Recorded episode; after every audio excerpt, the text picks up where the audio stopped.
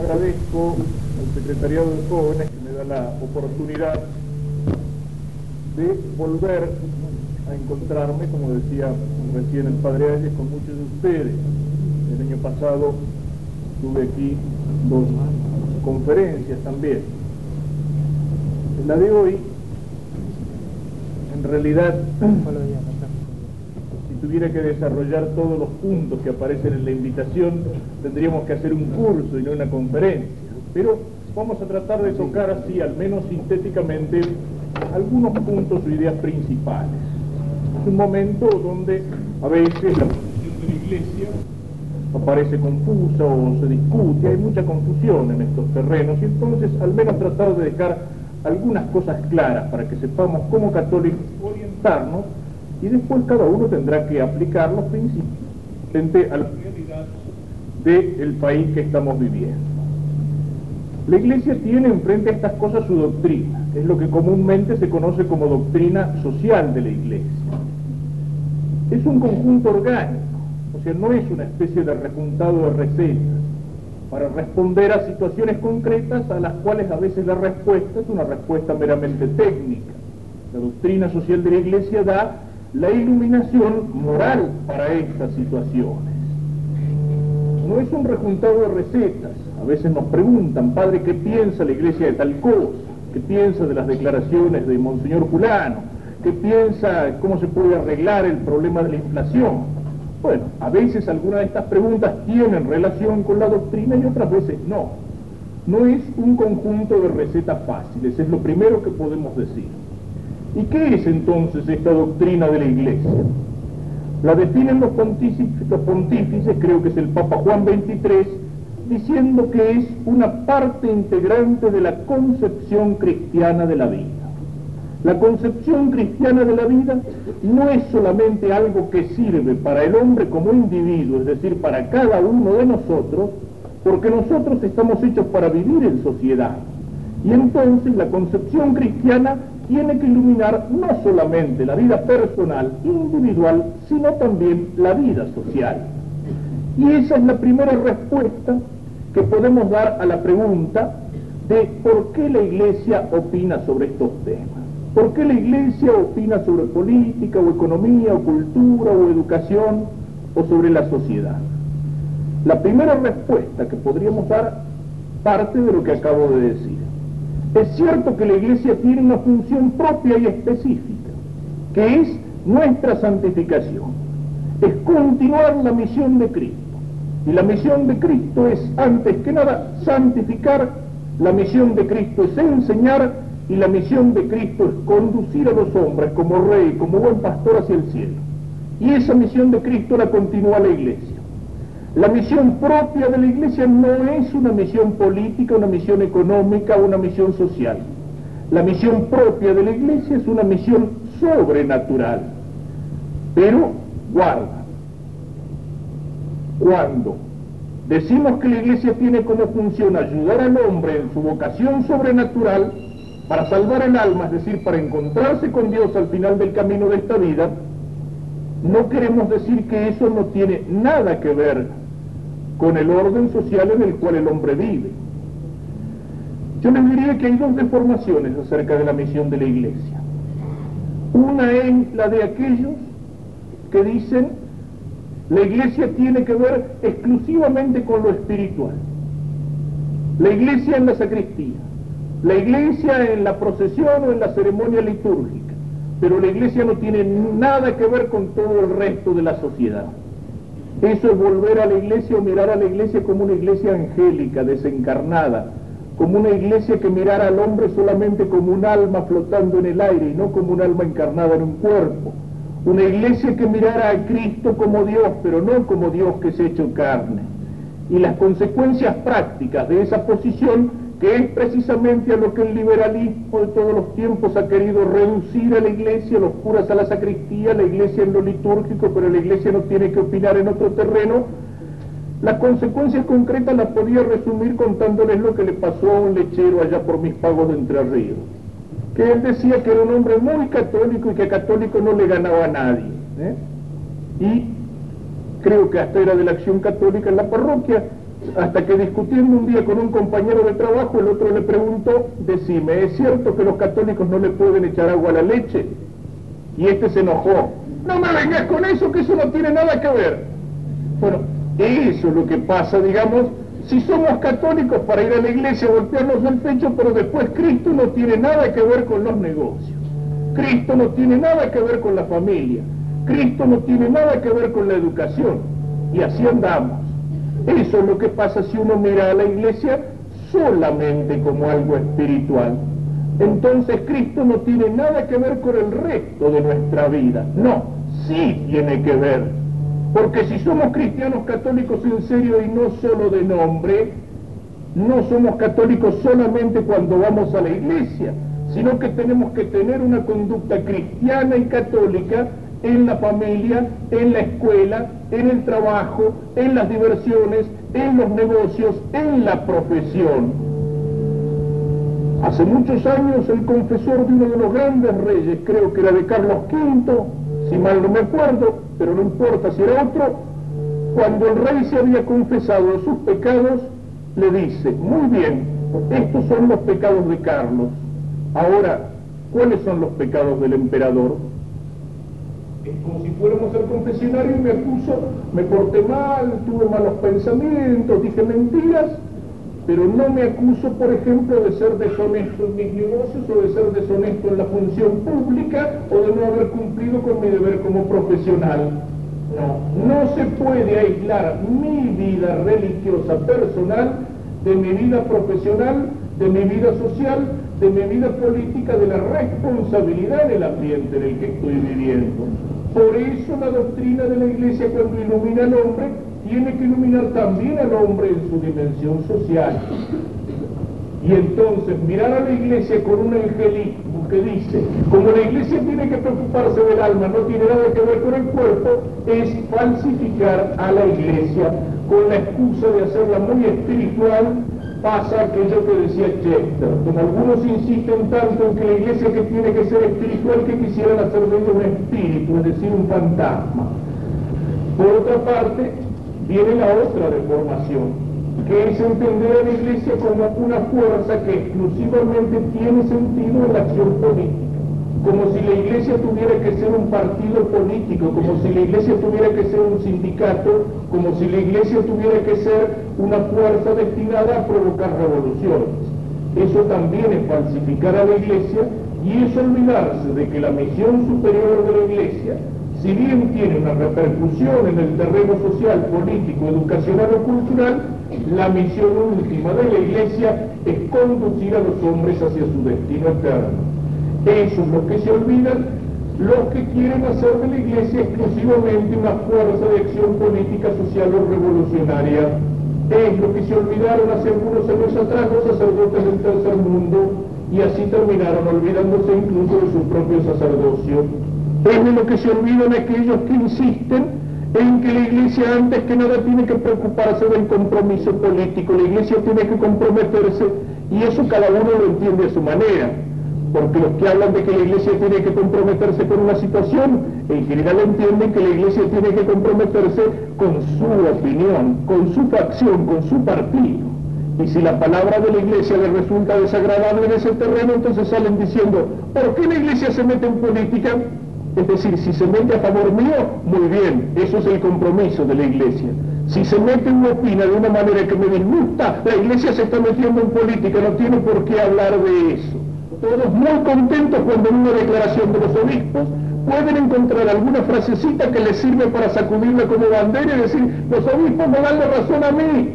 Pero si en esa declaración hay algo que no les gusta, silencio profundo sobre esa declaración cuando el año pasado, antes de las elecciones, salió el documento de los obispos sobre la moralidad, ¿qué sacaron los diarios? Dos o tres frasecitas que hablaban de las elecciones y que hablaban de la democracia. Pero todo lo que el documento decía sobre la moralidad pública, sobre el tema de la familia, sobre el tema del divorcio, sobre el tema del aborto, sobre el tema de las organizaciones sindicales, sobre eso, silencio, parecía que eso en el documento no existía. Lo que sale muchas veces de los documentos de la Iglesia es exclusivamente lo que les interesa a los que hacen la prensa, a los que dominan los factores de poder o a los que tienen algún interés político político en utilizar a la iglesia como un instrumento para su servicio, como si fuera exclusivamente una fuerza al servicio de intereses políticos. La iglesia continúa a Cristo en su encarnación y entonces ni es puro espíritu que no tenga nada que ver con las realidades temporales, ni puede ser tampoco una fuerza social o política que se olvide de que su misión principal es salvar las almas. Por eso la iglesia tiene que hablar en estos terrenos, porque la doctrina de la iglesia ilumina la vida del hombre, y el hombre no es un individuo aislado como una isla, sino que el hombre está hecho para vivir en sociedad, y si la iglesia no puede iluminar la vida del hombre hecho para vivir en sociedad, si no sirve para lo social, como el hombre es fundamentalmente social, entonces la doctrina de la iglesia no sirve para nada, ni siquiera para lo individual. Tiene también la iglesia que preocuparse de lo social, de lo político, de lo económico, porque al mirar la salvación del hombre, al mirar el destino eterno del hombre, ese destino eterno se realiza aquí en la tierra. Y si bien lo más importante es la semilla de la gracia divina en las almas de los hombres, una semilla para crecer necesita un terreno apto. No puede crecer un árbol si ese árbol se lo planta en un terreno infértil, en un terreno arenoso, en un terreno pedregoso. Solo puede crecer con un esfuerzo heroico. Lo mismo pasa con la vida divina que la iglesia siembra en las almas de los hombres. Si el ambiente social es un ambiente negativo, hostil, anticristiano, donde todas las cosas tienden a destruir en nosotros esa semilla de vida divina, falta la tierra fértil en el ambiente de la sociedad para que la semilla de la gracia de Dios pueda crecer en las almas de los hombres. Por eso para la iglesia ese ambiente social tiene mucha importancia. Después vamos a decir algo sobre esto. La iglesia habla también sobre este terreno porque la doctrina social de la iglesia nace de dos fuentes. Una es la palabra de Cristo en el Evangelio, que sirve para iluminar la realidad de la vida de los hombres. Y la otra es el orden natural de la sociedad tal como Dios la ha creado. Dios nos habla por su palabra en el Evangelio, pero Dios nos habla por la creación, cuando constituyó, cuando creó a las cosas con una naturaleza determinada. El año pasado recuerdo que cuando hablábamos de la familia, en una conferencia aquí en San Luis, mostrábamos cómo para entender la familia podemos recurrir en primer lugar al orden de la creación, o sea, a lo que Dios hizo cuando creó el hombre. Y me acuerdo que decía, cuando Dios creó al hombre, lo creó varón y mujer, y los creó para que se amaran, para que se unieran, para que fueran una sola cosa, para que fueran fecundos, se multiplicaran y dominaran la tierra. Y en esa naturaleza con la que Dios creó al hombre, bisexual, varón y mujer, destinados el uno para el otro en el amor y la fecundidad, y ahí sabemos qué es lo que Dios quiere sobre el amor humano, sobre el matrimonio y sobre la familia.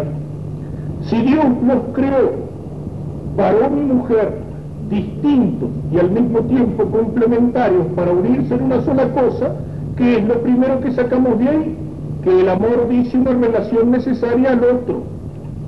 Y entonces es un desorden y por lo tanto pecado cuando el sexo se transforma en una búsqueda egoísta de satisfacción en uno mismo. Si Dios nos creó varón y mujer, es decir, distintos, la relación de amor al otro tiene que ser una relación de amor al otro de distinto sexo. Y la homosexualidad es una desviación que va en contra de la naturaleza. Y es mala no porque Dios diga es pecado, sino porque Dios creó así la naturaleza del hombre. El uno para el otro de distinto sexo, para que en esa unión de amor se complementen física y espiritualmente. Si esa unión es una unión que mira al amor no puede ser, tiene que ser una unión en cuerpo y alma y no puede ser como la unión de dos animales que se cruzan por el medio del campo. Si esa unión es una unión en la fecundidad, es responsable en los hijos. Y si Dios hizo que el cachorro humano fuera el más infeliz de todos los cachorros, es decir, el que necesita del papá y de la mamá no solamente durante algunos días hasta que puede volar del nido o caminar solo, sino que necesita del papá y de la mamá durante muchos años, Y no solo para comer y para vestirse, sino para hablar y para educarse. ¿Qué quiere decir eso? Que esa unión de amor entre el hombre y la mujer tiene que ser una unión estable. Y esto, antes de que lo diga el Evangelio, lo dice la misma naturaleza. Fíjense una aplicación concreta ahora que se plantea el tema del divorcio y que se discute sobre eso. ¿Cuántas veces uno dice, yo estoy en contra del divorcio porque soy católico? De acuerdo. Pero antes de eso, yo estoy en contra del divorcio porque soy hombre y porque mi naturaleza humana me muestra que la familia, si no es una unión estable, responsable en los hijos, la familia se disgrega y la familia se destruye. No solo porque Cristo lo dice, que Cristo lo diga y que Cristo haya bendecido el matrimonio con un sacramento, eso vale para los que tenemos fe. Pero antes de que Cristo dijera lo que Dios ha unido no lo separe el hombre, Dios creó al varón y la mujer, católico o no católico, los creó para esa unión. Y el hecho de que esa unión sea responsable en los hijos y en la educación de los hijos me está mostrando que esa unión tiene que ser estable. Y el hecho de que el amor sea una cosa definitiva por su misma naturaleza, me está mostrando que esa unión tiene que ser estable. ¿Qué pensarían dos novios si uno le pregunta al otro, ¿me querés? Y el otro le contesta, con todo el alma, pero no sé si el mes que viene te voy a querer. Le diría, entonces no me querés. Cuando uno pide de otro una entrega de amor, y cuando esa entrega de amor se hace definitiva en el matrimonio, o es para toda la vida o son mentiras. Un amor que está condicionado en el tiempo, que no es por su propia naturaleza indefectible y estable, no es un amor verdadero. Y eso no porque lo diga el Evangelio, sino porque está en la misma naturaleza del amor. Eso es lo que podemos leer en el orden natural. Por eso cuando la iglesia habla de estas cosas, está no solamente escuchando la palabra de Jesús en el Evangelio, que me dice, por ejemplo, que el matrimonio es un sacramento y que es signo de la unión de Cristo con la iglesia, unión indefectible, sino también la iglesia escucha la palabra de Dios en la creación que dice, por la misma naturaleza bisexual de la humanidad, que Dios creó al hombre, varón y mujer, el uno para el otro, para que fueran una sola cosa, para siempre en el amor y en el amor fecundo. Cuando la ciencia me dice que desde el primer momento en que un óvulo femenino es fecundado por un espermatozoide, allí existe una vida y allí existe por aquellos ácidos que llaman los genetistas ribonucleico y desoxirribonucleico, aquello que se denomina el código genético, y que esa nueva vida que ya ha comenzado no es la vida del padre ni la de la madre, y en esa pequeña celulita que habría que mirar con microscopio ya está programado totalmente el individuo que de allí va a salir. Y está programado en sus características biopsíquicas, está programado en el color del pelo, en el color de los ojos, en el sexo, en aquello que ha heredado del padre de la madre, y eso desde el primer momento de la fecundación.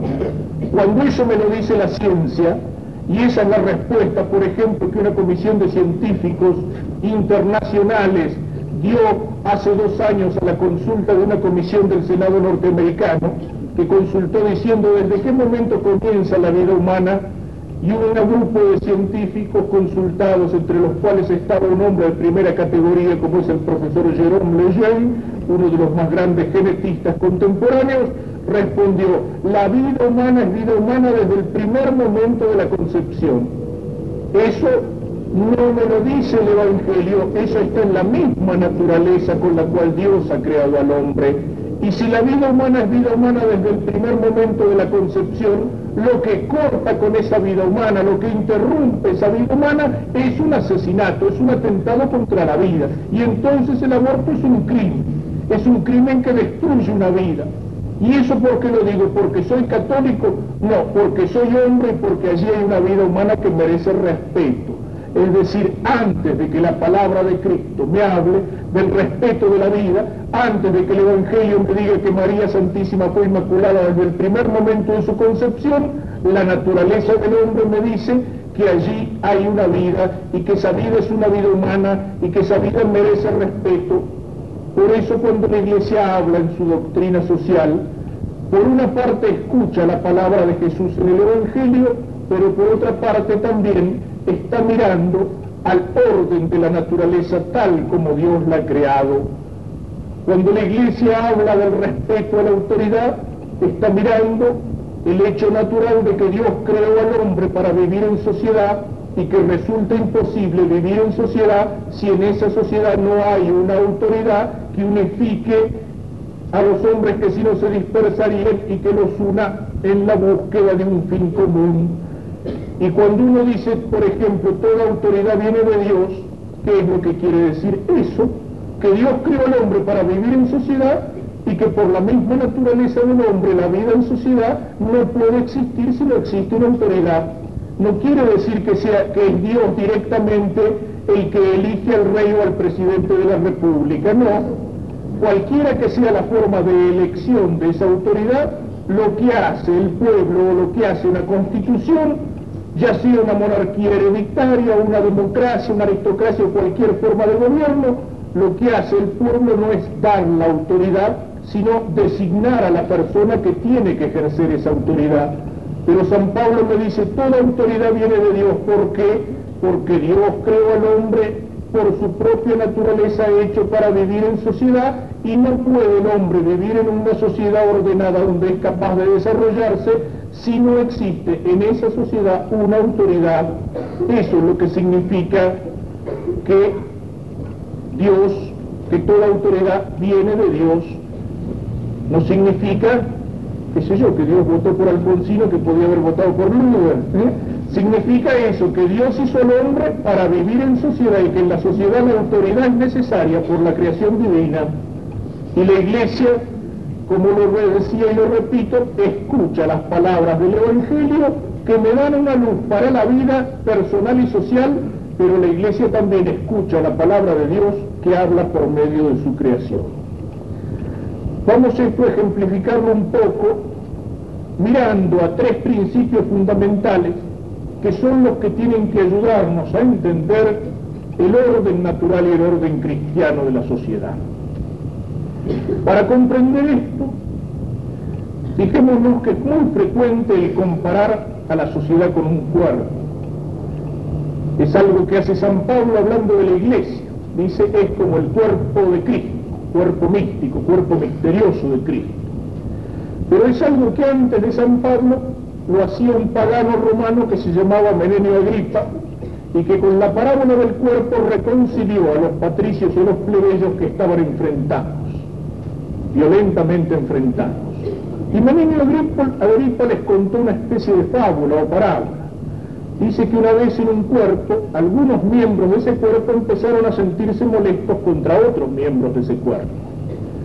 Las manos y los pies, por ejemplo, empezaron a conversar entre ellos diciendo, nosotros nos dividimos trabajando para llevar al cuerpo de un lado a otro o para conseguir con qué alimentar al cuerpo y mientras nosotros trabajamos y sacamos músculos, el estómago es un vago que no hace más que morfar todo el día y el cerebro se la pasa pensando y no trabaja y la boca lo único que hace es gustar los alimentos ¿Qué vamos a hacer? Vamos a jorobarlo. Nos declaramos en el muelle y ya vamos a ver cómo se arregla.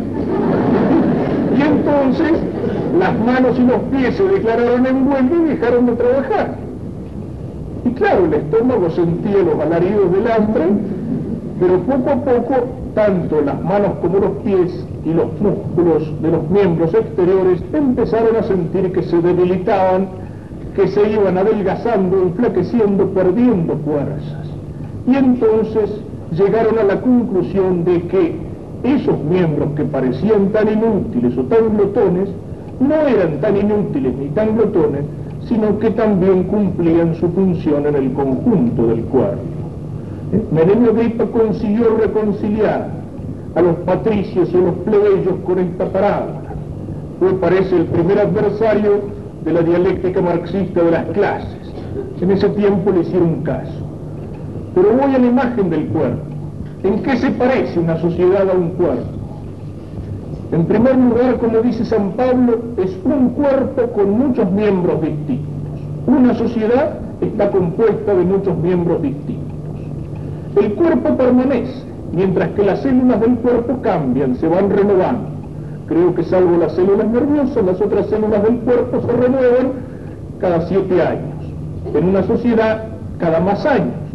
Pensemos en la República Argentina. Hace 100 años existía la República Argentina y ninguno de los que estamos aquí vivía. Nosotros somos como las células que van cambiando mientras la sociedad a la que pertenecemos permanece. Lo mismo pasa con una familia. Un apellido se va transmitiendo de padres a hijos, pero los que hoy llevan mi apellido no son los mismos que lo llevaban hace 100 años, ni serán los mismos que dentro de 100 años lo lleven. La familia continúa, pero los miembros de la familia van cambiando. También podemos comparar la sociedad con el cuerpo, pensando que el cuerpo cuida de cada uno de sus miembros hasta de los más pequeños, débiles e indefensos, y a veces los cuida más mientras son más pequeños, débiles e indefensos. Si a uno le pisan un dedo del pie en el colectivo, inmediatamente todo el cuerpo el que se dirige hacia ese miembro herido. Lo mismo que si en un partido de fútbol le patean una canilla. Son las manos, son los ojos, es todo el cuerpo que se preocupa de atender o de curar a ese miembro herido. Y al revés, los miembros se preocupan por la salud del cuerpo de tal manera que los miembros son capaces de sacrificarse por la salud del cuerpo. Pensemos que si uno le, le, amagan un garrotazo a la cabeza, ¿qué pasa? Instintivamente el brazo cubre la cabeza. Y no por un proceso racional, sino por una reacción instintiva del instinto de conservación. No es que el hombre piense cuando se ve venir el garrotazo, si me rompen la cabeza me mandan al hoyo, en cambio si me rompen el brazo con un entablillado me las arreglo. No tiene tiempo para pensarlo.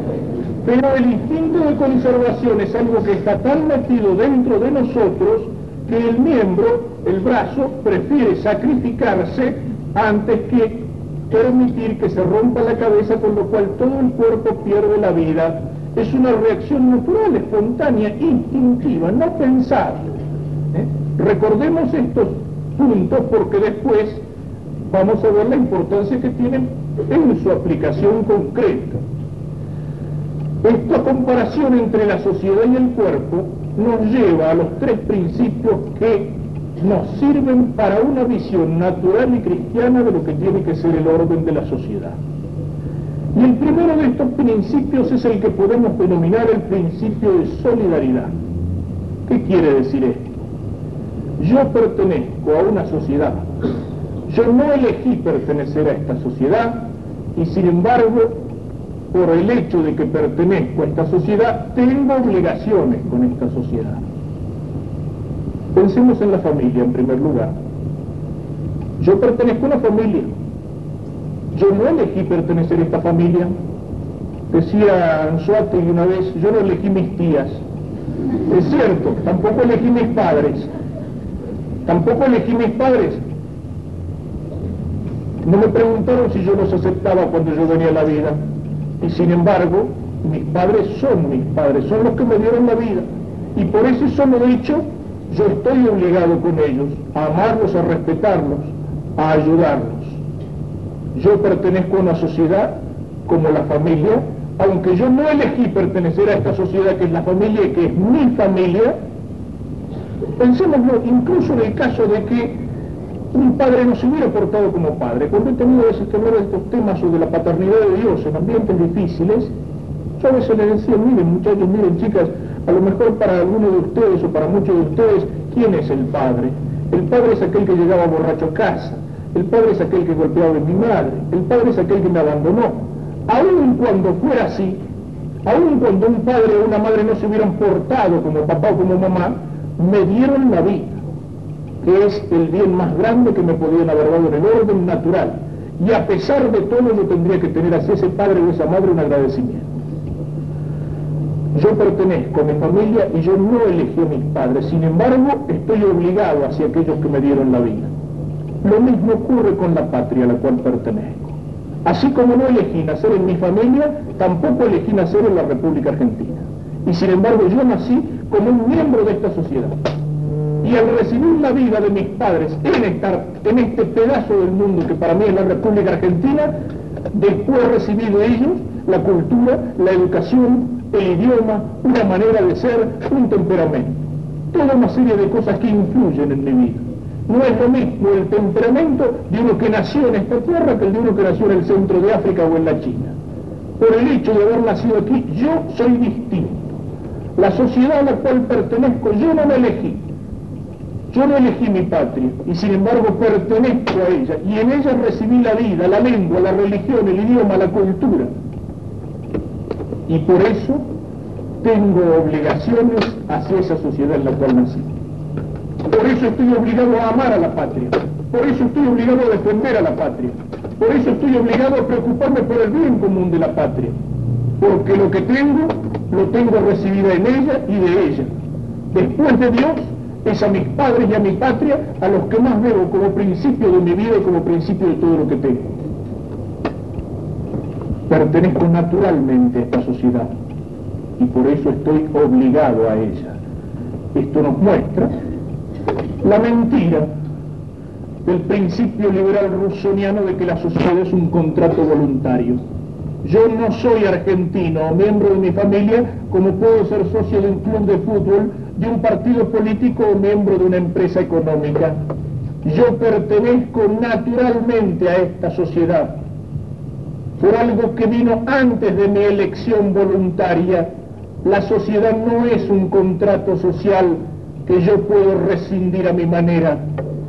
Yo podría querer abandonar mi nacionalidad, podría querer nacionalizarme chino o japonés, pero aun cuando hiciera todos los papeles y llegara a ser norteamericano o francés o chino, jamás voy a poder pensar, reaccionar, sentir o vivir como un norteamericano, como un chino o como un japonés, porque yo pertenezco a esta sociedad y esta lo llevo en mi sangre. La patria es algo que se lleva en la sangre, en el modo de ser, de vivir, de pensar.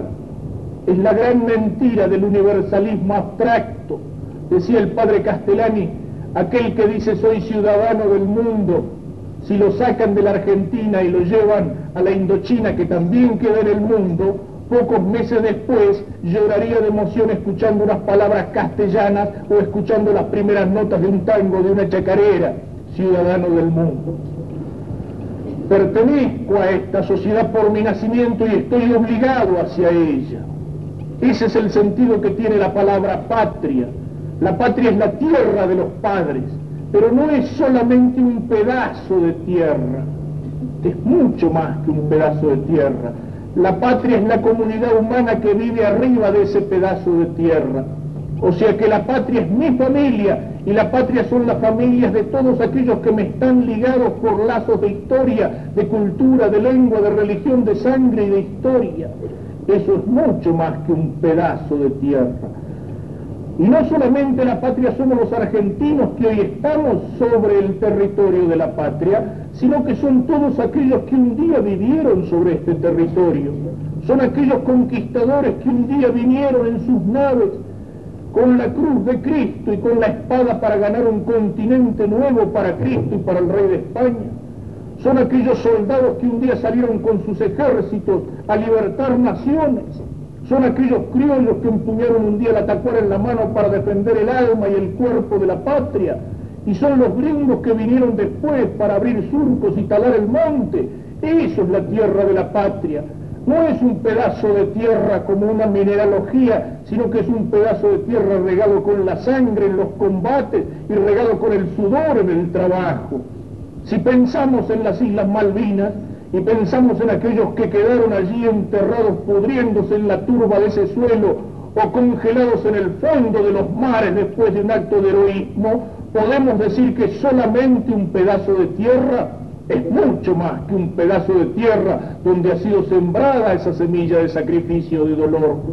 Y no es solamente la tierra, sino la comunidad que vive sobre esa tierra. La patria son todos aquellos que para hacer esta patria se sacrificaron. Y nosotros la hemos heredado y nosotros tenemos que transmitirla el día de mañana a nuestros hijos. Y nosotros somos responsables de esta patria somos responsables delante de aquellos que le hicieron y somos responsables delante de aquellos que van a venir. Y como no tenemos derecho a traicionar el legado de un pasado, tampoco tenemos derecho a legar a nuestros hijos una factoría o un país de esclavos o un país en servidumbre.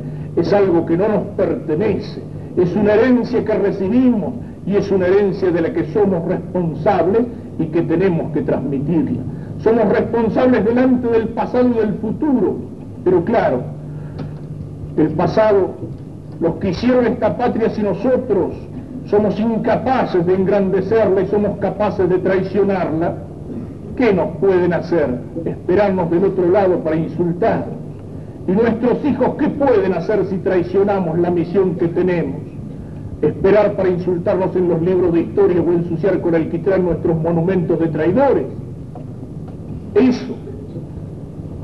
Ni nuestros padres ni nuestros hijos pueden pedirnos cuenta de lo que hemos hecho con esta tierra y con esta patria. Pero Dios sí. Porque yo no nací aquí por casualidad. Porque si hemos venido al mundo en este tiempo de la historia y en este pedazo de tierra que se llama para nosotros la República Argentina, no es por casualidad, sino es por un designio misterioso de la providencia divina y Dios cuando me puso aquí me ha dado una misión concreta que tengo que cumplir. Eso es algo que podemos deducir de este primer principio. Yo no elegí mi familia, pero yo estoy obligado hacia mis padres. Yo no elegí mi patria, es decir, la sociedad a la que pertenezco y en la que recibí la vida, la cultura, el idioma, la tradición. Sin embargo, estoy obligado hacia esta sociedad. Y por eso podemos señalar un segundo principio, que es el del bien común. El bien común de la sociedad a la que pertenezco, de mi nación, de mi patria, es un bien que está por encima de los bienes particulares de los individuos que componen esta sociedad.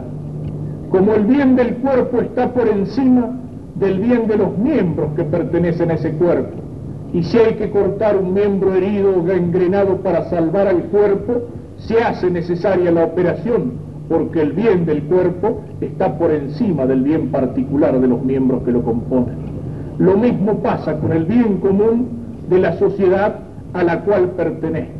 Está por encima de los bienes particulares. ¿Y cómo podemos definir este bien común?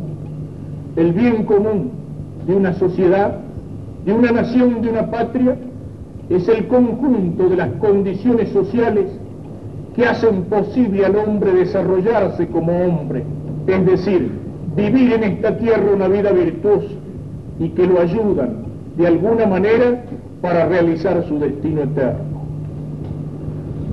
Es lo que hace posible que nos desarrollemos como hombres y si lo miramos como cristianos, es lo que nos ayuda a salvar nuestra alma.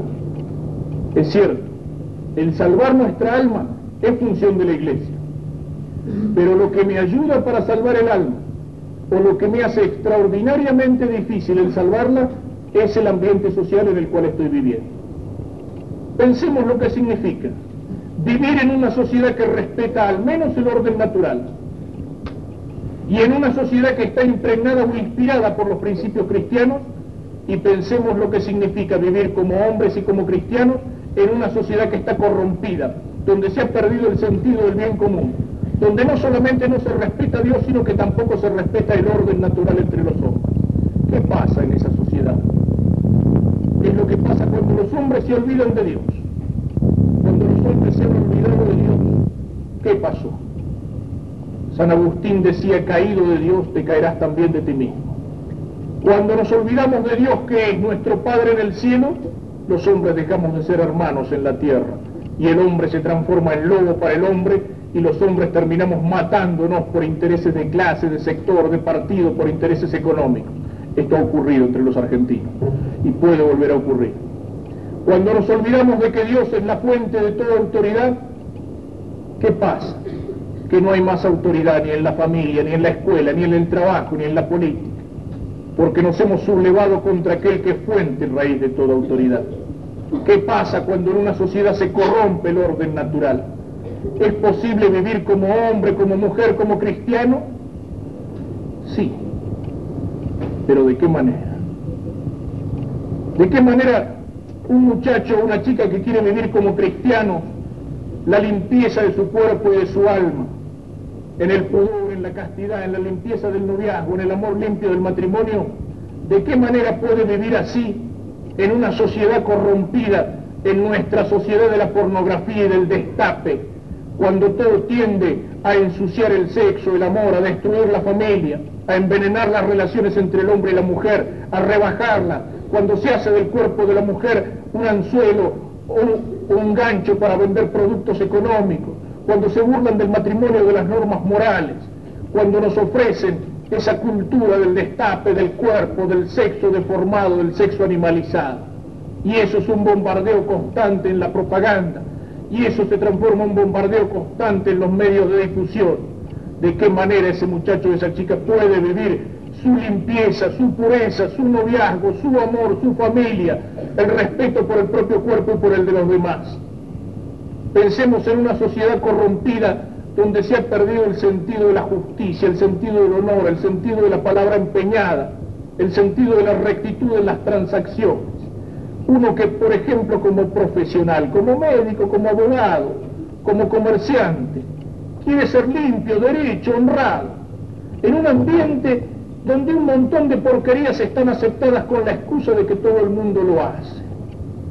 Tiene que ser a veces un héroe, un tipo capaz de nadar en contra de la corriente, un tipo dispuesto a pasar por estúpido, porque es el único que no coimea, porque es el único que no miente, porque es el único que no se aprovecha, porque es el único que no hace este negocio que es un negocio sucio, porque es el único que no manda a hacer análisis innecesarios para cobrar después un 50% al tipo que hizo el análisis, porque es el único que no practica operaciones innecesarias, porque, ¿eh? porque es cuántas cosas que llegan a ser prácticas, aceptadas y comunes en una profesión y que son porquerías, mentiras, deshonestidades, que no son cosas no solamente de cristianos sino de seres humanos. ¿Cómo se puede vivir como hombre, como cristiano, en una sociedad que pierde el sentido de la ley natural donde entran la mentira y la deshonestidad? Eso es lo que es el bien común. La sociedad nos puede ayudar extraordinariamente a realizarnos como hombres o la sociedad cuando se corrompe, cuando se pudre, puede convertirse en un obstáculo donde el que quiere vivir como cristiano o incluso como hombre derecho se ve por todas partes trabado, aplastado, desplazado, impedido. Eso es el bien común. Y ese es el bien común que tiene que primar por encima de los bienes particulares. Es cierto que la sociedad ni me salva ni me condena, no me manda ni al cielo ni al infierno. Yo puedo vivir en un convento de santas o de santos que viven rezando y haciendo penitencia y decirle a Dios que no y condenarme. Yo puedo vivir en una sociedad corrompida y sin embargo heroicamente decirle a Dios que sí y salvar mi alma. En una sociedad de corrupción de Occidente o en un campo de concentración del Oriente. Puedo decirle a Dios que sí y salvar mi alma. La sociedad ni me salva ni me condena, pero la sociedad o me ayuda a vivir como hombre, como cristiano, o vuelve extraordinariamente difícil mi realización como hombre, como cristiano. Por eso decíamos antes que la Iglesia tiene también que preocuparse del orden social y del orden político y del orden económico. Y cuando lo hace, no se está olvidando de su misión. Cuando lo hace simplemente tiene conciencia de que la rectitud del orden social es muy importante para que un hombre pueda vivir como cristiano y salvar su alma o se transforma en un obstáculo insalvable. Es lo que decíamos antes cuando decíamos que la semilla de la gracia divina en el alma de una persona necesita para poder crecer un terreno fértil y no un terreno árido o pedregoso. Porque cuando una sociedad se corrompe, cuando en los medios de comunicación existe la pornografía y la mentira, cuando en la vida de negocios existe la deshonestidad y el robo y la coima y la falsificación, cuando la vida familiar se destruye o se disgrega, entonces ¿qué pasa? ¿Cómo puedo vivir como cristiano ahí? En esa sociedad se están perdiendo las almas, en esa sociedad se están condenando los hombres, entonces, ¿cómo puedo decir que a la Iglesia no le interesa que haya justicia en el orden económico? ¿Cómo puedo decir que a la Iglesia no le interesa que los medios de comunicación cumplan con su deber y no se transformen en medios de corrupción? ¿Cómo puedo decir que a la Iglesia no le interesa que en la profesión haya una ética profesional y haya una corrección de vida? Claro que le interesa, y le interesa sin apartarse de su misión. ¿Cómo puedo decir que a la iglesia no le interesa si la educación es una educación donde se forma al hombre integral o si la educación es una educación sin Dios, donde al chico se le enseñan un montón de materias, muchas de ellas inútiles, pero no se le enseña lo más importante que necesita en su vida y lo que le puede dar sentido a su vida. ¿Cómo puedo decir que a la iglesia no le interesa si la universidad está guiada por una mentalidad positivista o por una mentalidad materialista o por una mentalidad marxista. ¿Cómo puedo decir que a la iglesia no le interesa si la universidad se transforma en una fábrica de delincuentes o en una fábrica de guerrilleros?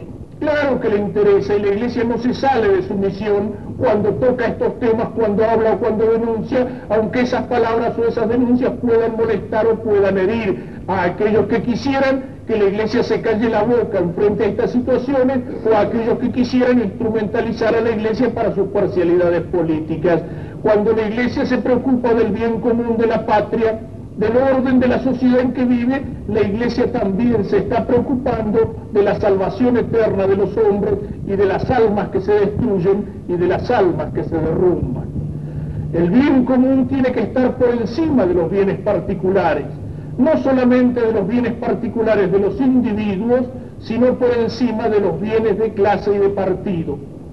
Y acá tenemos otra afirmación que es importante. La nación, la patria, la comunidad política que se encarna en la nación o en la patria está por encima de las clases sociales y por encima de los partidos políticos por encima de las clases sociales y por encima de los partidos políticos. El bien común de la patria tiene que estar por encima del bien de una clase o del bien de un partido.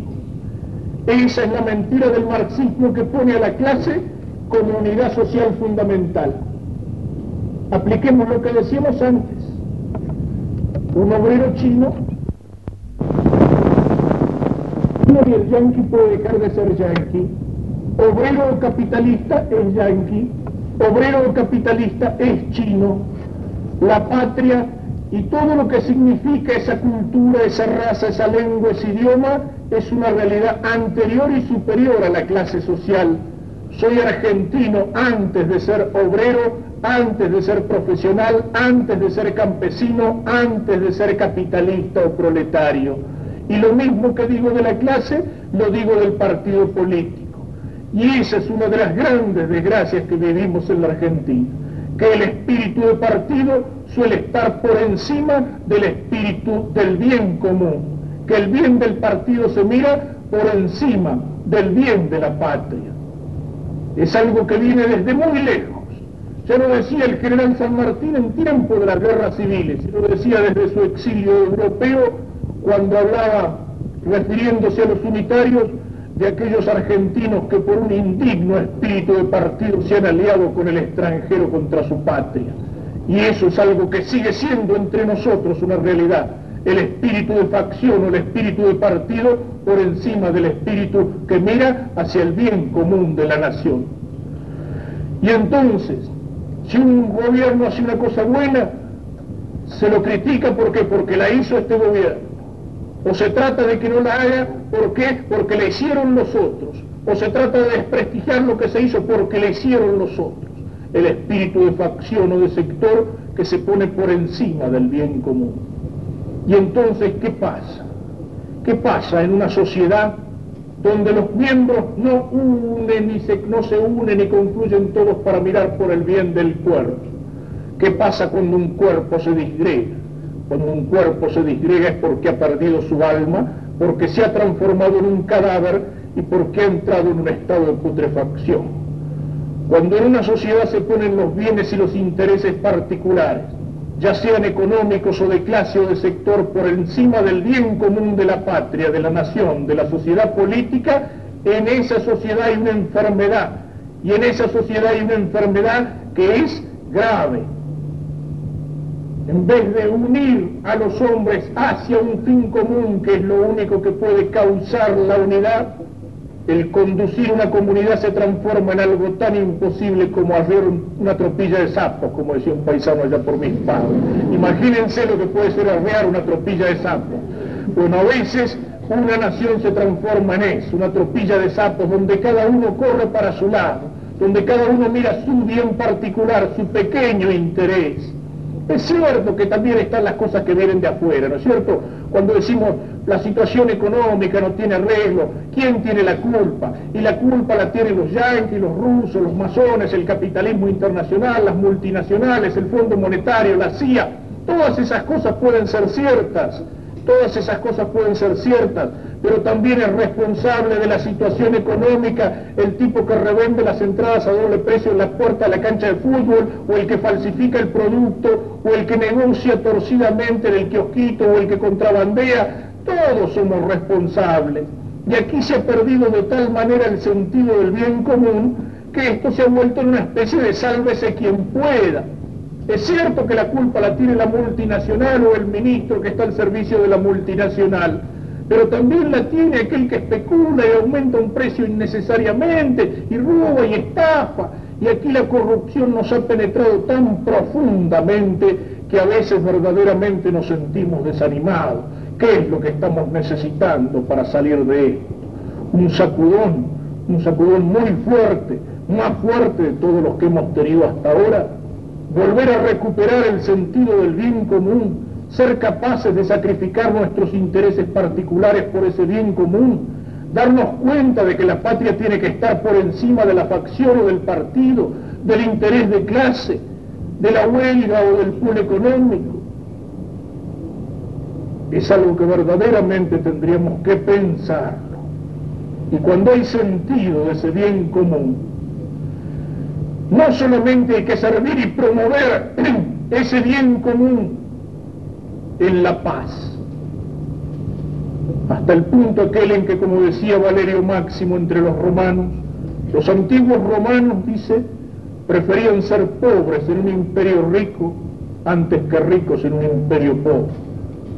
Nosotros vivimos al revés y los actuales argentinos preferimos ser ricos en una patria pobre.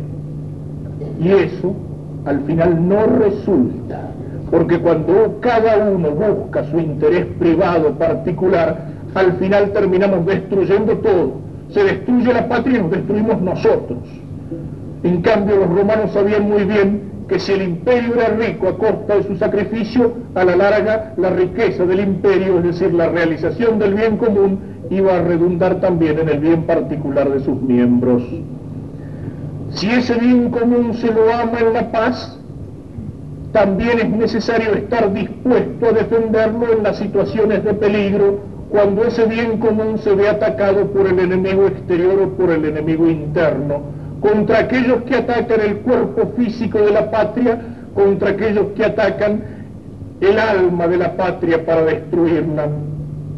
Y es necesario en esa defensa estar dispuesto hasta el sacrificio, con un solo límite, que es el que señala la sabiduría de la antigua copla española que decía al rey, es decir, al que en el poder representa la comunidad, al rey la hacienda y la vida se ha de dar, mas el honor es patrimonio del alma y el alma solo es de Dios. La hacienda y la vida. Es decir, que al bien común de la patria y sobre todo en el momento de peligro hay que estar dispuesto a sacrificar el interés económico y si es preciso la vida misma mas el honor es patrimonio del alma y el alma solo es de Dios. La patria me puede pedir el sacrificio de mi vida y de mi hacienda, pero no me puede pedir que traicione mi destino eterno. Solo una cosa hay en el hombre que trasciende el bien común de la sociedad política y es su destino eterno. Por eso San Agustín decía, ama a tus padres y más que a tus padres, a tu patria, y más que a tu patria, solamente a Dios. Estar dispuesto a la defensa del bien común, cuando ese bien común es atacado. Y esto es algo que en determinadas circunstancias puede hacer, aunque en el orden internacional sea cada vez más difícil por el desarrollo de los medios atómicos, por aquellas situaciones de peligro que señala con tanta angustia el Santo Padre, sin embargo esa defensa armada del bien común puede ser legítima incluso para un cristiano. Y esto hay que decirlo aunque, sea, aunque contradiga cierto espíritu de pacifismo sentimental que con tanta fuerza penetra entre nosotros y que con tanta fuerza penetra en los ambientes católicos. El cristiano es pacífico en el sentido en que hace obra de paz. El cristiano ama la paz, pero la paz, como decía San Agustín, es la tranquilidad del orden, y no de cualquier orden, de un orden fundado en la verdad o en la justicia. Puede haber una paz que sea una paz mentirosa, una paz falsa, la paz de los cementerios, en un campo de concentración soviético hay paz porque nadie se anima a abrir la boca, pero esa no es la paz verdadera. Tantos años nos hablaron de la guerra del Vietnam, ahora nadie habla del Vietnam, parece que hubiera desaparecido, pero el Vietnam y Camboya son campos de concentración, esa es la paz, no, la paz verdadera, y por la paz verdadera el cristiano tiene que estar dispuesto a luchar, pero a veces nos han metido un pacifismo que es entregarnos con las manos atadas en el poder del enemigo del enemigo de la patria del enemigo de Cristo. Nos han hecho confundir las cosas. El cristiano es pacífico pero no es imbécil. El cristiano tiene que estar dispuesto a tolerar las ofensas que se le hacen, a saber callar, a ponerle otra mejilla. Sí, cuando me hacen a mí una ofensa, todo eso es un acto de virtud, es un acto de humildad. Pero tolerar las ofensas que se hace al otro yo le pregunto, y perdonen la comparación, pero le pregunto a cualquiera de los muchachos que están aquí, si él está dispuesto a poner la mejilla cuando alguien lo golpea. Y si está dispuesto, lo felicito. Pero yo le digo, ¿y si ese muchacho va un día caminando por la calle con su novia y aparece un atorrante ahí y le manosea el traste a la novia? Este muchacho le va a decir que ponga la otra mejilla para que también se la manoseen. Eso no es un acto de eso no es un acto de virtud, eso es una cobardía y es una canallada. Pero perdonen la comparación, pero, pero hay que ser realista en estas cosas. Porque después, ¿qué pasa? Hace pocos días se, se presentó en Buenos Aires en un teatro oficial una obra que es blasfema. No solamente que ataca a cosas tan queridas en la iglesia como es el Papa, burlándose hasta del atentado que el Papa sufrió, sino que aparte de eso es blasfema porque blasfema de Cristo. Porque hay inmundicias que tocan a Cristo y porque se dice que Cristo es un brujo. Y porque se presenta a un sacerdote abusando de una mujer y a Dios riéndose de la situación. Y eso es blasfemo. ¿Qué hubiera pasado si esa pieza de teatro, en lugar de burlarse de nuestra fe católica, se hubiera burlado de los judíos? Que todos los judíos del país hubieran reaccionado como un solo hombre en contra de eso y hubieran gritado en las asambleas internacionales diciendo que en Argentina había una pieza de teatro que era antisemita. Y nosotros católicos enfrente a eso, ¿qué hicimos? Salvo un pequeño grupo que reaccionó,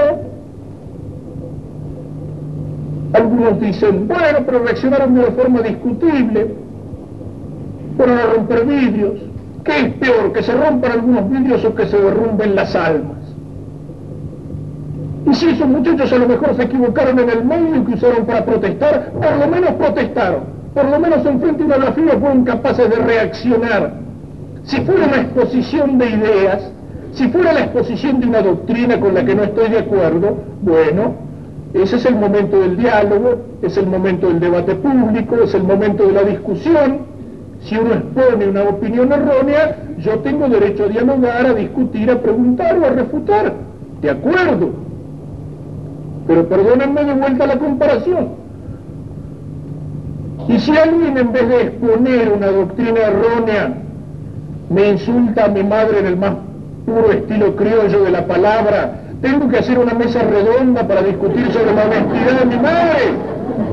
No, no, eso no es ser católico, no es ser pacífico, es ser imbécil, es ser un cobarde. O sea, no confundamos las cosas. ¿Eh? Pacífico sí, capaz de soportar las injurias y las ofensas y de saber perdonar, sí, las ofensas que me hacen a mí, no las que le hacen al prójimo, a Cristo, a la iglesia, a la patria, a los demás. Ahí hay que saber luchar por ese bien común.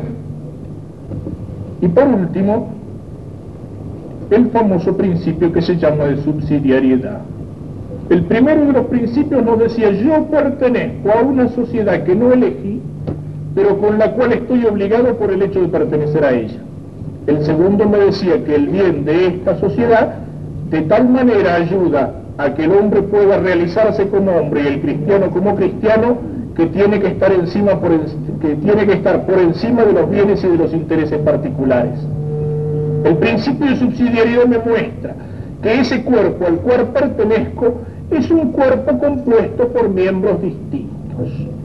Y esos miembros no son solamente los individuos, sino que son las pequeñas sociedades o los cuerpos intermedios que componen ese cuerpo social más amplio. Y el primero de esos núcleos es la familia. Enfrente al marxista que pone la unidad de clase por encima de toda otra cosa, enfrente al liberal que pone al individuo abstracto como un número en la cola de la puerta de la fábrica y un número en la cola de los colegios electorales, nosotros afirmamos en este cuerpo hay una célula básica y fundamental que es la familia. El hombre nace como miembro de una familia. La familia, eso es lo que quiere decir, es la célula fundamental de la sociedad. Y luego entre la familia y el Estado hay otros cuerpos intermedios, es el municipio, es la provincia, es el gremio, es la profesión, cuerpos a los cuales pertenecemos de algún modo natural. Y el Estado tiene que respetar a esos cuerpos intermedios y el Estado tiene que ayudarlos, es decir, subsidiarlos cuando esos cuerpos lo necesitan. Y este principio es sumamente importante. Pensemos en primer lugar en que una sociedad está compuesta por miembros distintos. Y aquí voy a decir otra cosa que también puede llamar la atención porque va en frente o en contra de uno de los eslóganes más comunes en nuestra época. ¿Hasta cuándo se nos ha repetido que los hombres somos todos iguales? Y yo les digo, no es cierto, no somos iguales. La igualdad es una gran mentira. Bueno, es cierto que existe una igualdad fundamental. Como hombre, como animal racional, que decía Aristóteles, todos lo somos. Y desde el punto de vista sobrenatural, Cristo murió por todos, desde el más santo hasta el más infeliz. Pero ahí se acaba la igualdad y empieza la desigualdad. Y eso es algo natural,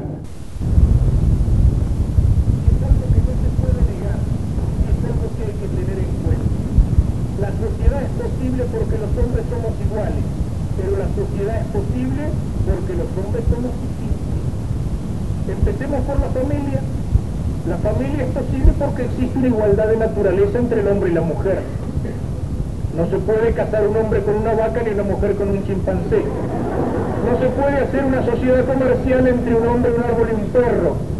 Para que haya sociedad tiene que haber una igualdad de naturaleza.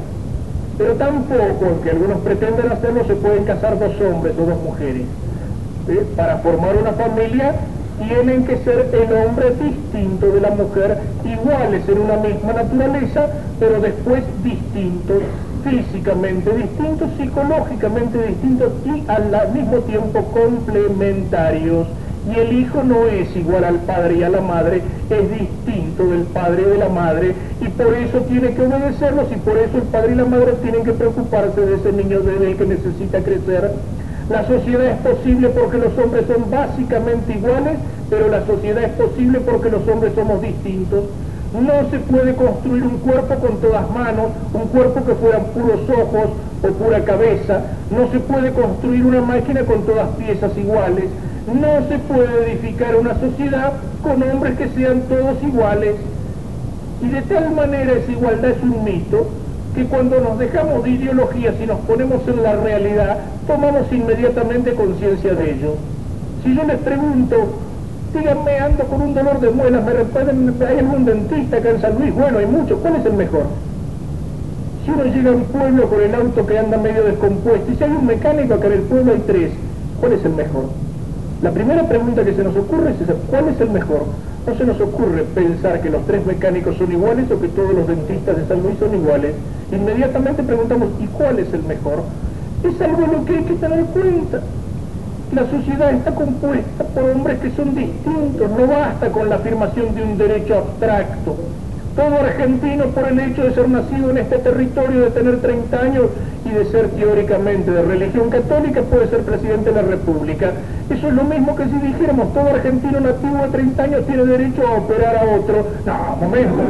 Tiene derecho si ha estudiado para eso, tiene derecho si es capaz, tiene derecho si se ha recibido de médico. ¿eh? Tiene derecho a ser presidente de la República como derecho abstracto, sí, En la verdadera verdad que tiene derecho es aquel que es capaz, aquel que es capaz y no basta con la afirmación del derecho abstracto porque no somos iguales. Y cuando esto se olvida, aquello del Dante, siempre la confusión de la persona, principio fue del mal de l'equitade. Siempre la confusión de las personas fue principio del mal de las ciudades.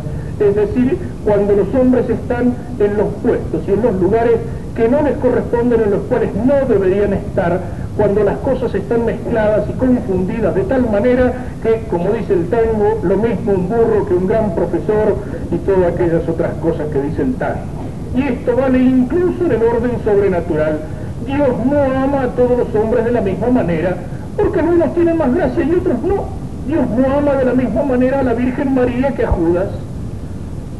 Y alguno decía, la muerte nos hace a todos iguales, si somos materialistas y pensar que la muerte nos reduce a unas calaveritas más o menos parecidas, sí, pero Anzuategui decía mentira, la muerte nos fija definitivamente en la desigualdad, empezando por la desigualdad que existe entre el que se salva y el que se condena, y la desigualdad que existe entre la Virgen María y el último tipo que consiguió entrar al cielo después de haber vivido como un desgraciado, porque a último momento la misericordia de Dios le mandó al cura y el tipo se colgó en el furgón de cola del tren va a ser feliz en el cielo, pero con una felicidad muy distinta de la de aquellos santos que entregaron su vida a Dios y a los hermanos por amor de Dios. Es lo primero que nos muestra esta comparación de que somos miembros distintos de un cuerpo y lo que importa es que al conocernos en los dones que Dios me dio y en los dones que Dios no me dio, es decir, en mis talentos y en mis limitaciones, eso es lo que me puede ayudar a encontrar mi lugar en el cuerpo misterioso de Cristo o en el cuerpo de la sociedad política. Y enfrente a estos cuerpos intermedios, ¿cuál es la actitud de la sociedad que se encarna en el Estado? Por una parte tiene que respetarlos, es decir, que el Estado o la comunidad política no tiene por qué ocupar las funciones y lugares que esos cuerpos pueden cumplir por su propia fuerza, por su propia responsabilidad. Es el principio que justifica el federalismo. La nación no tiene por qué centralizar las cosas de tal manera que desaparezca la legítima autonomía de las provincias.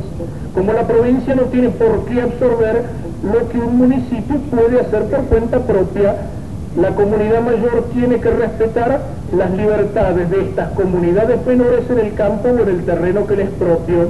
También aquí, ¿no es cierto?, nuestro federalismo teórico, pero que en la práctica se transforma en un unitarismo y en un centralismo porteño, por lo cual la Argentina resulta un país con un cuerpo raquítico y una cabeza monstruosa por el desconocimiento de este principio de subsidiariedad es el principio por el cual el Estado tiene que respetar a la familia.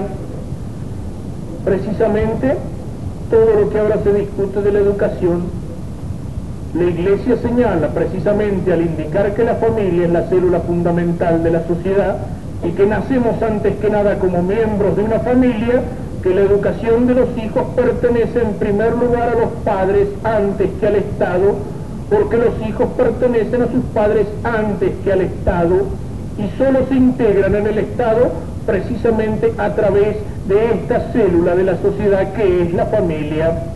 Y cuando la Iglesia afirma el derecho que tienen los padres a la educación religiosa de sus hijos, está afirmando precisamente este principio de subsidiariedad y el respeto que el Estado tiene que tener por las comunidades menores y está afirmando en contra de todos los totalitarismos que los niños no son una cosa del Estado, que tienen que ser educados por el Estado como si fueran animalitos para ser entrenados para que ese Estado pueda seguir o este partido pueda seguir en el poder.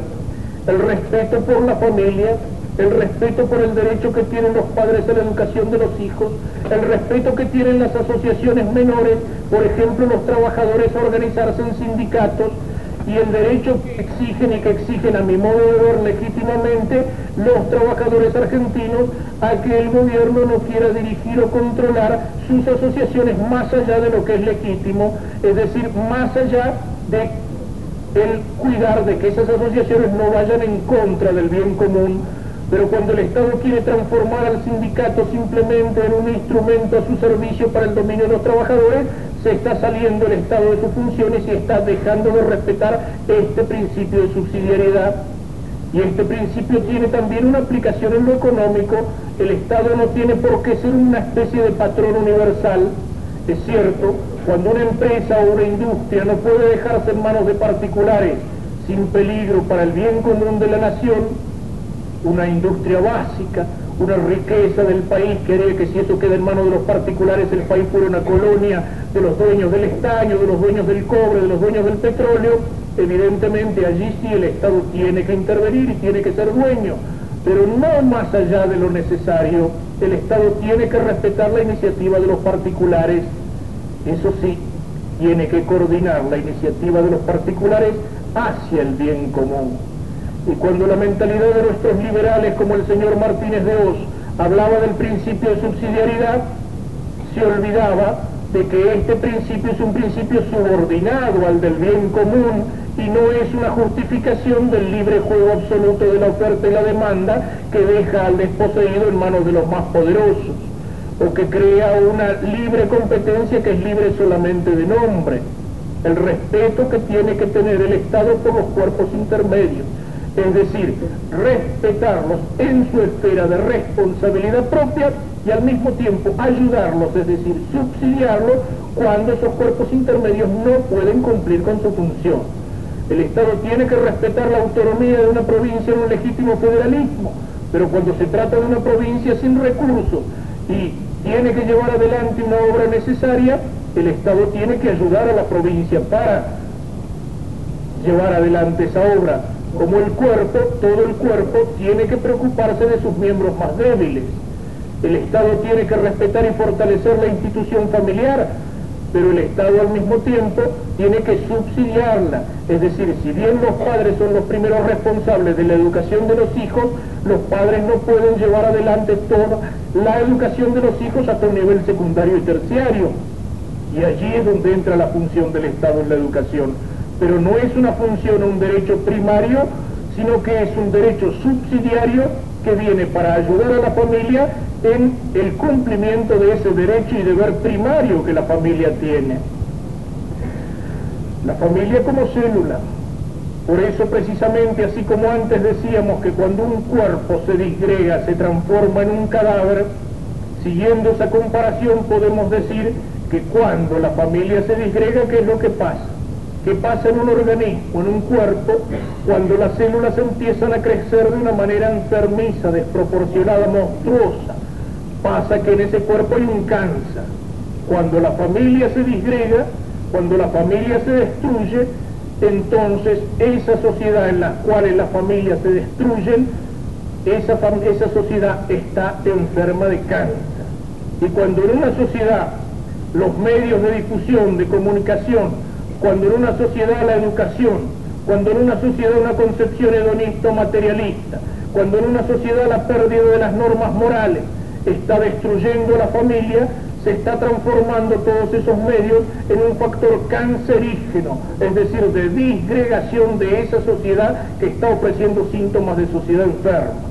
Por eso, antes de pensar en el divorcio, lo que habría que pensar es precisamente en fortalecer a la familia, porque se hace todo lo posible para destruirla moralmente, se hace todo lo posible para que quienes van al matrimonio vayan al matrimonio inmaduros, se hace todo lo posible por destruir el sentido del amor, de la sexualidad y de la familia, y después, claro, sacar el divorcio como solución. ¿Eh? Pero habría que pensar la cosa antes, en fortalecer a la familia y no en debilitarla y no en disgregarla y después ofrecer como solución lo que tampoco es solución, sino una fuerza mayor de disgregación. Y por eso el respeto de estos cuerpos intermedios. El hombre se integra en la sociedad de una manera diferenciada, como miembro de una familia, como miembro de un municipio, como miembro de una provincia, como miembro de un trabajo, de una profesión, y estos son los cuerpos reales en los que primeramente se consuma la vida social. Y a veces empiezan por disgregarnos de estos cuerpos reales para integrarnos en esos cuerpos de algún modo artificiales que son los partidos políticos. Y si uno afirma esto que yo estoy afirmando, mirando no la teoría sino la realidad de lo que es la vida social, enseguida lo señalan con el dedo y las palabritas de moda aparecen como etiqueta. Usted es un corporativista y el corporativismo es fascismo. La palabrita de moda, nadie quiere que le digan fascista, es el terror. Es la etiqueta que se pone para desacreditar a todo aquel que no piensa como yo y que se le reparte de una manera tan indiscriminada que ya al final nadie sabe lo que es el fascismo. Y el corporativismo es fascismo. Es cierto, el fascismo italiano utilizó algunas formas corporativas, pero cuando en 1891 el Papa León XIII escribía la encíclica Rerum Novarum y hablaba de los cuerpos sociales y de los cuerpos intermedios y del fortalecimiento de esos cuerpos intermedios y de la representatividad de esos cuerpos intermedios, el fascismo no pensaba existir ni había venido a la tierra.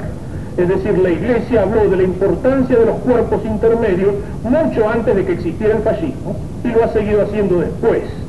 Y cuando la Iglesia nos dice que estos cuerpos intermedios deben ser atendidos, bueno, esa es la única forma de fortalecer a una sociedad. Como fortalecer los miembros enfermos de un cuerpo es la única forma de restaurar la salud en todo el cuerpo el preocuparnos por el restablecimiento, por la restauración, por el fortalecimiento de la familia, el preocuparnos porque la escuela sea lo que debe ser, el preocuparnos porque las asociaciones profesionales o las asociaciones sindicales tengan conciencia de su misión y de su responsabilidad. Y porque sean respetadas en esta misión o responsabilidad el preocuparnos por los intereses concretos del municipio que no tienen por qué estar sujetos a los intereses de partidos políticos, el preocuparnos por el legítimo federalismo en nuestras provincias, todo eso es la forma de fortalecer a la sociedad, de fortalecer a esta patria enferma, de fortalecer el conjunto del organismo social, y eso es una realidad por más etiquetas que quieran ponerle para el desprestigio. Y si unimos por último estos tres principios, el bien común y la conciencia de que pertenecemos a esta sociedad, esta nación o esta patria, por nuestro propio nacimiento y no por un contrato voluntario. Y si pensamos que el bien común tiene que prevalecer sobre los bienes o intereses particulares o individuales, tenemos bien claro que la doctrina social de la Iglesia rechaza toda forma de individualismo liberal. Y si afirmamos que esa sociedad, ese bien común, tiene que respetar estos cuerpos intermedios, esas sociedades a las que primeramente pertenecemos, y que la familia y el individuo en ese sentido son anteriores al Estado, estamos rechazando toda forma de totalitarismo o de colectivismo marxista. Y estamos señalando la doctrina social de la Iglesia no como una mezcla o como un intermedio entre las dos cosas, sino como algo esencial y radicalmente distinto, tanto del individualismo liberal como del colectivismo marxista. Todo esto puede parecer como una teoría, es cierto, nuestra sociedad es enferma, nuestra sociedad está enferma porque Occidente vive los años finales de un proceso de apostasía y de destrucción del orden cristiano. Nuestra sociedad argentina está enferma precisamente porque olvidó sus orígenes cristianos. Esta patria la hicieron, como decíamos antes, aquellos que llegaron de España y trayendo con España la civilización de Occidente y la fe de Cristo, llegaron con la cruz de los misioneros y la espada de los conquistadores. Esta patria la hicieron en las guerras de la independencia los generales cristianos como San Martín y como Belgrano, que dieron a los colores de nuestra bandera los colores del manto de la Virgen, como San Martín que le escribía a el general Belgrano, y no se olvide los escapularios de la tropa, usted es un general católico, apostólico, romano, y deje que se ríen los mentecatos. Un general como San Martín que cuando gobernador en Mendoza penaba la blasfemia contra Cristo y contra su madre con castigo de azotes, y aquel que reiterara la blasfemia ordena a San Martín en un decreto que la lengua le sea atravesada con un hierro al rojo y se le arranque del cuerpo. ¿Qué pensaría de aquellos que en un teatro que lleva su nombre, San Martín, blasfeman de Cristo y blasfeman de su madre? Lo que pasa...